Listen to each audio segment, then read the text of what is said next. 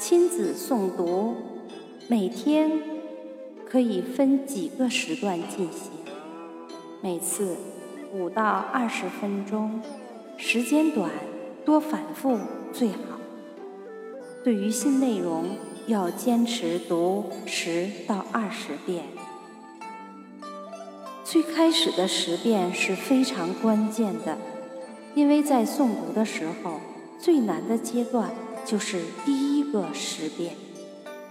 家长一定要多带动、多鼓励，要采取领读跟读的形式来诵读。把这一关过去之后，就不那么拗口了。孩子会越读越熟练。第二个十遍之后，会拼音的小朋友可以照书点读，也可以让孩子来领读，家长来跟读。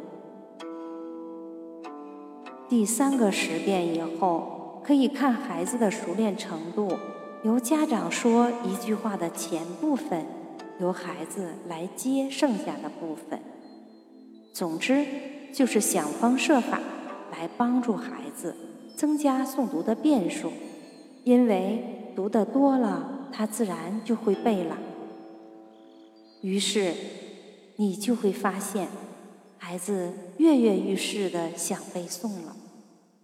如果是大一点的孩子，就让他背吧；如果是小一点的孩子，还是要多点读来带动识字，不知不觉中，你会发现，孩子们认字的数量越来越多了，背诵的速度越来越快了。